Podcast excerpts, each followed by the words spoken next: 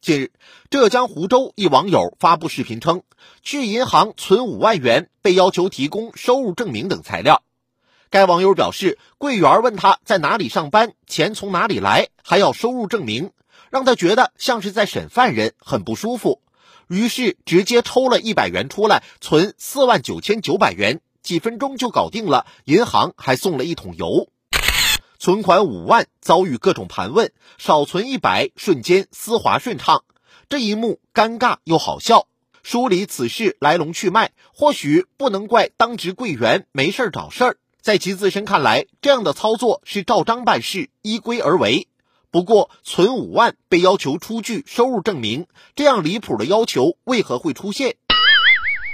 央行等部门出台的管理办法规定，金融机构为自然人客户办理人民币单笔五万元以上或者外币等值一万美元以上现金存取业务的，应当识别并核实客户身份，了解并登记资金的来源或者用途。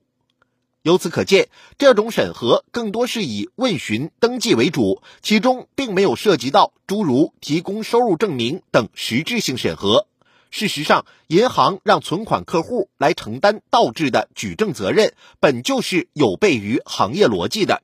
一般而言，银行在开展信贷业务时，才会要求借款人提供账户流水、质押物、收入证明等材料。之所以如此，无疑是从风控角度出发，希望尽可能以周全的事前尽职调查来避免出现债务逾期或违约。与之相较，存款业务显然不存在类似风险。基于这一基本前提，银行自然也就没有必要、没有道理要求相关客户来承担过多的自证义务了。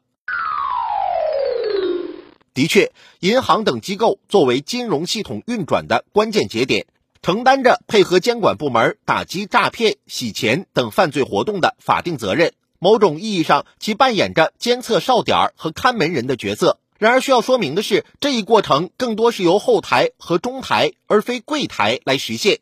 从具体路径看，也是多仰赖大数据交叉对比等技术手段，而不是让柜员面对面的对客户，特别是存款客户进行审问式查验。揽储是银行的生命线，对于基层柜员而言，贯彻柜面合规和做好客户服务不可偏废。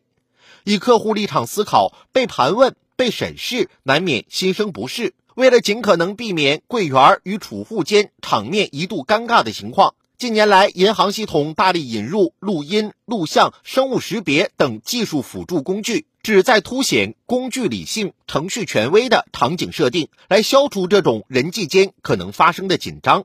去银行存五万被要求出具收入证明，毫无依据，十分荒唐。尽管这是一个个案。